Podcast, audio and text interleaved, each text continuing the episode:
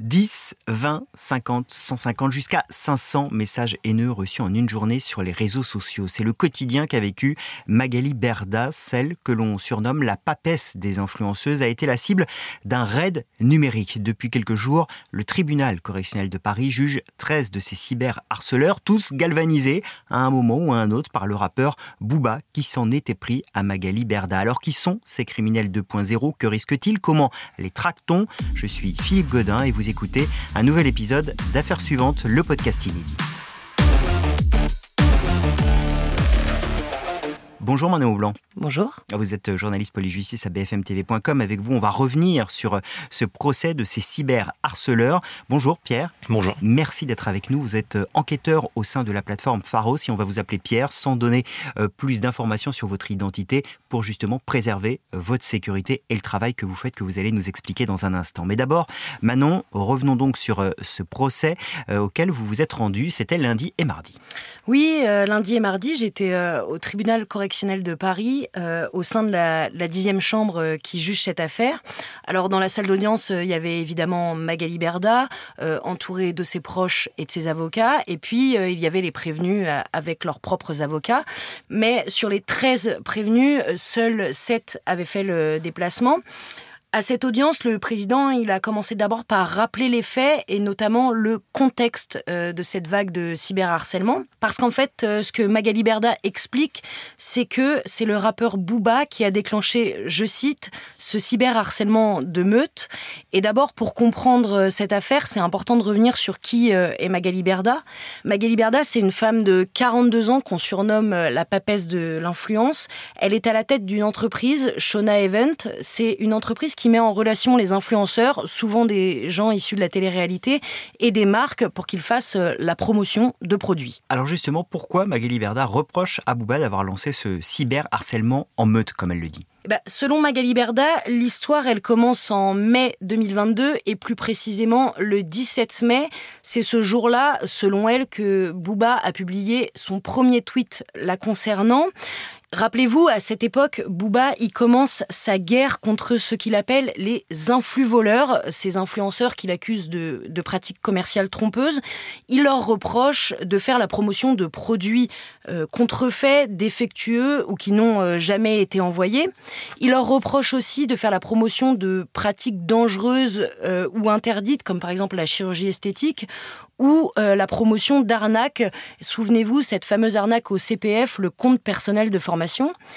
Et à cette époque, si Magali Berda devient la cible privilégiée de Booba, c'est parce que via Shona Event, elle est l'agent de ces influenceurs. Alors dans ses tweets, euh, il dit, je cite, euh, qu'il va l'éteindre, qu'il va la terminer. En fait, il promet de faire couler le business de l'influence. Mais alors quel est le rapport entre Booba et les cyberharceleurs jugés cette semaine? Magali Berda, elle explique euh, qu'entre Instagram et Twitter, Booba, il cumule plus de 7 millions de followers. Donc il a une force de frappe incroyable sur les réseaux sociaux. Et en commençant à s'en prendre à elle, euh, il déclenche une vague de cyberharcèlement.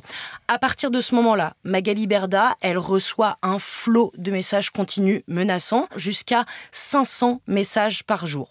Entre mai et septembre 2022, qui est la période euh, pour laquelle les faits sont jugés au tribunal, elle a reçu près de 70 000 messages. Et en septembre dernier, sur notre antenne, elle avait annoncé qu'elle avait dépassé la barre des 100 000 messages. Et à ce moment-là, a-t-elle dit, elle a arrêté de compter. Est-ce qu'on connaît la, teneur de ces messages? Alors oui, on la connaît. Le président, à l'audience, a lu euh, l'ensemble des messages des 13 prévenus. On va évidemment euh, ici pas tous les lire, ce serait beaucoup trop long, mais on va quand même en citer quelques-uns pour se rendre compte de la, de la violence des messages. Il y avait par exemple, tu vas mourir toi, ton mari et tes enfants, on va t'écarteler. Tu mérites d'être décapité puis lapidé, on viendra t'égorger chez toi. Un seul faux pas, ne serait-ce qu'un seul balle dans la tête pour toi et ta famille ou encore dommage que Hitler ne se soit pas occupé de tes grands-parents. Et des messages comme ça, il y en a des dizaines et des dizaines. Euh, certains prévenus n'en ont envoyé qu'un, d'autres deux ou trois, mais certains en ont envoyé une vingtaine ou une trentaine d'affilés. Ce cyberharcèlement, il va beaucoup plus loin. À la barre, elle a expliqué que euh, son adresse avait été publiée sur les réseaux sociaux, qu'elle avait dû déménager trois fois, que maintenant elle travaillait avec ses équipes de chez elle, que sa fille avait été agressée en pleine rue, que l'adresse de l'école de ses deux petites filles avait été publiée sur les réseaux sociaux et même que sa voiture avait été cassée devant chez elle. Alors le deuxième jour du procès a été consacré à l'interrogatoire des prévenus présents et c'est intéressant parce qu'on découvre qui sont ces cyberharceleurs. Oui, sur les 13, il y a 12 hommes et une femme. Ils sont tous majeurs, ça va de 22 à 43 ans. Ils viennent d'un peu partout en France. Il y a des gens qui viennent d'Île-de-France, du Var, de la Corse. Ils sont bien insérés euh, socialement. Ils ont quasiment tous un emploi. Ils n'ont jamais été condamnés. Et comme on le disait euh, précédemment, surtout, ils ne se connaissent pas entre eux. En début de semaine, on a assisté aux interrogatoires de trois d'entre eux. Donc, il s'agit de trois hommes âgés euh, d'une trentaine d'années. L'un d'eux travaille dans le marketing, l'autre dans le BTP et le dernier est gestionnaire de patrimoine. Certains s'expriment bien, d'autres un peu moins. ce qui est intéressant aussi, c'est que ce sont pas spécialement des fans de Booba. En revanche, le point commun, c'est qu'ils ont tous vu à un moment euh, ou à un autre passer les messages de Booba sur Magali Berda sur les réseaux sociaux. Et comment explique-t-il du coup le, passage à l'acte, l'envoi de ces messages haineux?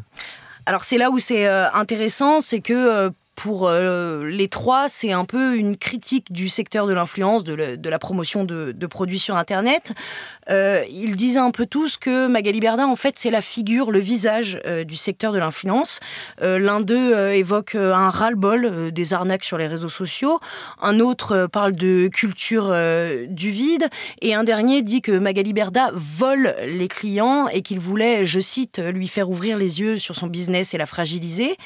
Ce qui ressort aussi euh, pendant leurs interrogatoires, c'est qu'ils n'ont absolument pas du tout conscience de participer à un cyberharcèlement. Euh, ils ont un peu tous l'excuse de euh, oui, mais moi je n'ai envoyé en fait qu'un seul message. L'un des prévenus a même expliqué à la barre qu'il ne pensait pas que son message allait être lu par Magali Berda et qu'il n'avait pas du tout conscience qu'à côté du sien, eh ben, il y en avait des milliers d'autres. Enfin, ce qui est intéressant, c'est que pour eux, le cyberharcèlement, c'est pas vraiment une infraction.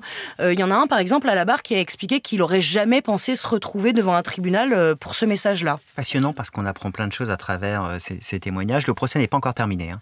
Non, il n'est pas encore terminé. Le verdict sera connu euh, mardi 5 décembre. Et je parle de premier procès car ce qui est un peu particulier dans, dans cette affaire, c'est qu'il va y avoir trois procès au total parce qu'en fait, il n'y a pas 13, mais il y a 28 prévenus, ce qui est en fait d'ailleurs le plus gros procès en France pour cyberharcèlement. Et pour pouvoir juger tout le monde, le, le parquet a découpé le cyberharcèlement en trois périodes, donc trois périodes, trois procès différents. Celui qui se déroule en ce moment même, le prochain le 11 décembre et le dernier le, 24 janvier. Alors qu'est-ce que risquent euh, ces cyberharceleurs? Eh bien, ils risquent deux ans de prison et 30 euh, 000 euros d'amende. Il y a un grand absent dans tout ça, c'est Bouba. Oui, Bouba, il fait pas partie des 28 prévenus. Euh, en revanche, il a été mis en examen en octobre dernier dans une, dans une enquête distincte pour harcèlement moral aggravé et il a été placé sous contrôle judiciaire. Merci beaucoup Manon pour toutes ces, explications passionnantes parce qu'il y a plein de fils à tirer. C'est ce qu'on va faire avec vous Pierre. Je rappelle que vous êtes enquêteur euh, pour la plateforme Pharos. Merci d'être avec nous. Euh, énormément de questions. Avant même de généraliser, euh, le profil des personnes qui sont jugées. C'est extrêmement intéressant. Des gens instruits, gestionnaires de patrimoine, des gens du BTP, des gens qui ont de l'éducation et qui se retrouvent à harceler, à déverser des flots de haine. Ça veut dire que le cyberharcèlement, les cyberharceleurs aujourd'hui sont issus de tous les milieux Alors c'est exactement ça. Il n'y a pas de catégorie, une catégorie sociale, une catégorie professionnelle particulière. On fait souvent un peu l'amalgame des fois avec, euh, avec certaines catégories d'âge. Ils peuvent être mineurs, majeurs, etc. Dans tout ce qui est cyber et harcèlement, c'est aussi beaucoup un effet de masse. Vous l'avez rappelé avec beaucoup de messages je suis chez moi avec le téléphone et l'ordinateur et sous couvert d'un pseudonyme ou je pense de l'anonymat, bah, je vais réagir à quelque chose que je n'aurais jamais fait en direct. Donc du coup, on en a de plus en plus. Euh, pour ça, du coup, il y a la plateforme Pharos, plateforme de signalement, donc plateforme Pharos qui est issue de l'Office euh, anti-cybercriminalité depuis le 1er décembre, qui appartient à la Direction nationale de la police judiciaire. Très occupé, on l'imagine, parce que quand on vous écoute, on comprend bien que c'est une libération facile de la parole, on est dans son canapé, et donc pourquoi se retenir que d'insulter quelqu'un? Exactement, et on pense parce qu'on a mis un pseudonyme, quelques lettres, quelques caractères, de se dire, ben, je peux tout dire. Alors des fois, il y a un message, plus deux, plus trois. Et il y a aussi cette notion de partage, c'est-à-dire que on va avoir euh, les auteurs euh, qui commettent des infractions. Et donc, du coup, comme tous les internautes vont rencontrer ces contenus illicites, et le premier réflexe très mauvais, c'est de partager. En disant, j'ai vu ça sur Internet, regardez, je vais le partager sur mon compte euh, Twitter, Facebook, etc. Alors la première chose, c'est que Les personnes qui vous suivent, ils n'ont pas forcément envie de voir ces contenus euh, violents, déjà. Et la deuxième chose, c'est qu'on donne de l'importance à ces contenus. On contribue à faire le buzz, même si l'intention première, c'est quand même de dénoncer, ce qu'on comprend tout à fait. Mais du coup, on dénonce l'auteur, mais on donne de la visibilité. Est-ce qu'on a pensé à la victime? La victime n'a pas forcément envie de voir cette vidéo ou ces contenus se propager à vitesse grand V sur Internet.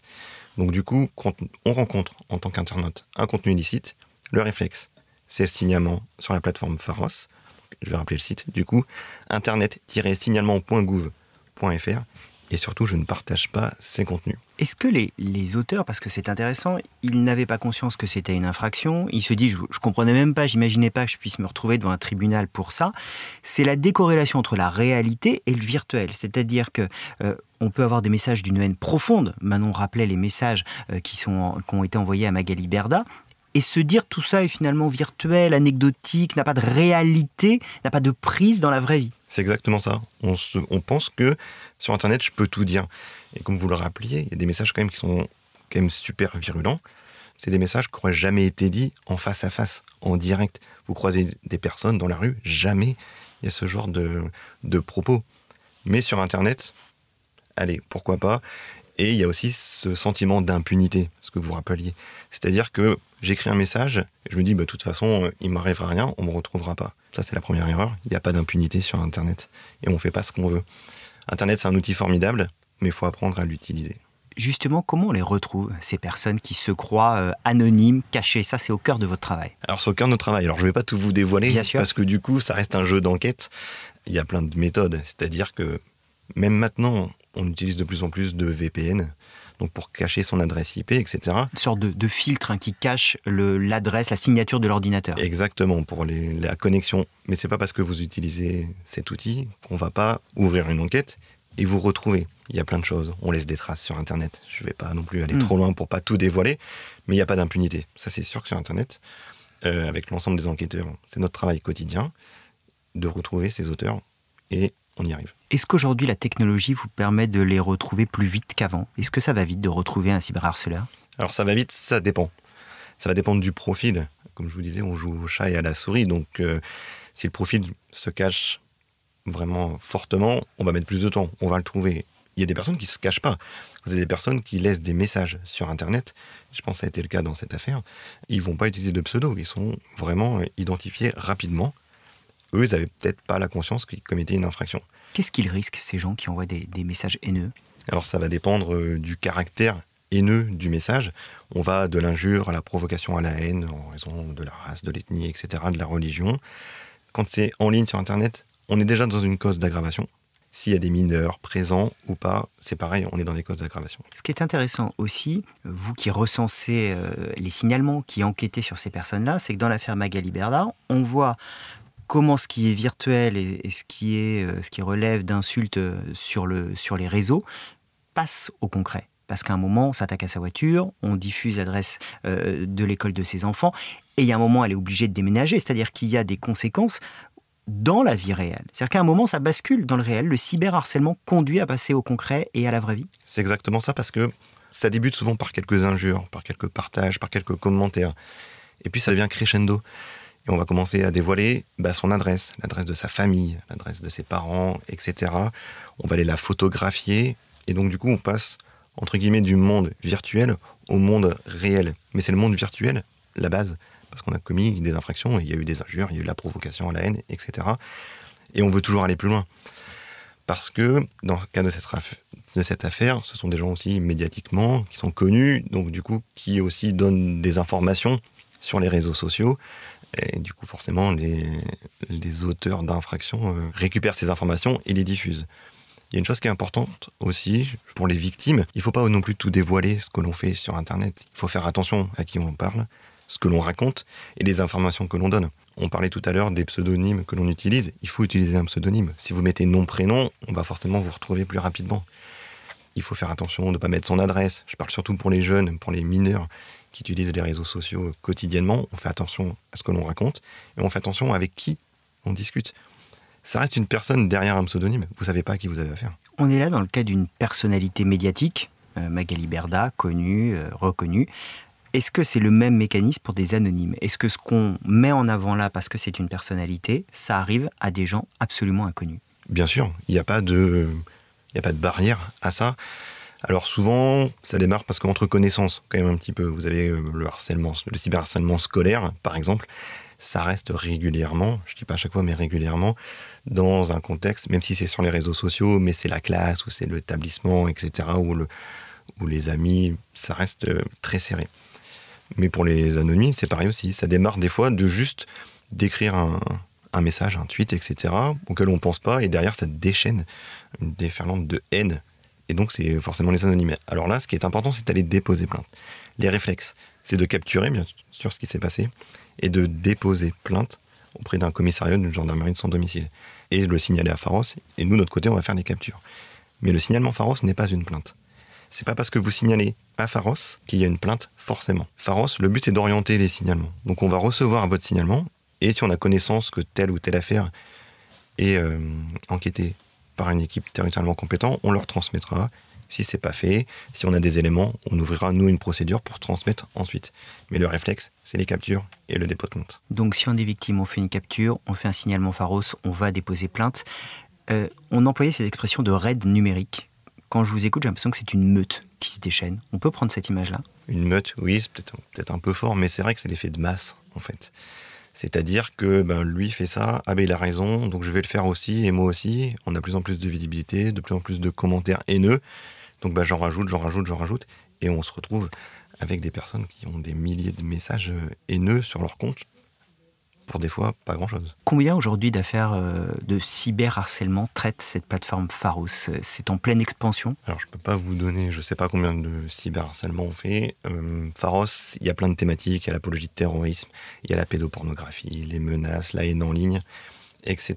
On a un panel d'infractions euh, complètes. C'est dire qu'aujourd'hui cette haine en ligne s'est développée? Voilà, ça s'est vraiment développé. Je peux pas vous dire combien on a fait de cyberharcèlement, on y prête forcément attention, mais comme on prête attention à chaque signalement, les signalements sont reçus par les enquêteurs, ils sont tous analysés. Et ensuite, soit orientés euh, judiciaires, soit territorialement compétents, mais ils sont tous analysés. On rappelle le site, Pharos Le site, c'est internet-signalement.gouv.fr. Merci beaucoup, Pierre, de nous expliquer euh, le fonctionnement de cette plateforme Pharos, de nous éclairer sur les bons réflexes à avoir et, de nous éclairer sur cette affaire Magali Berda. Merci beaucoup, Manon Aublanc. Vous retrouvez évidemment euh, ce podcast sur le site de bfmtv.com et sur toutes les plateformes de streaming. À la semaine prochaine.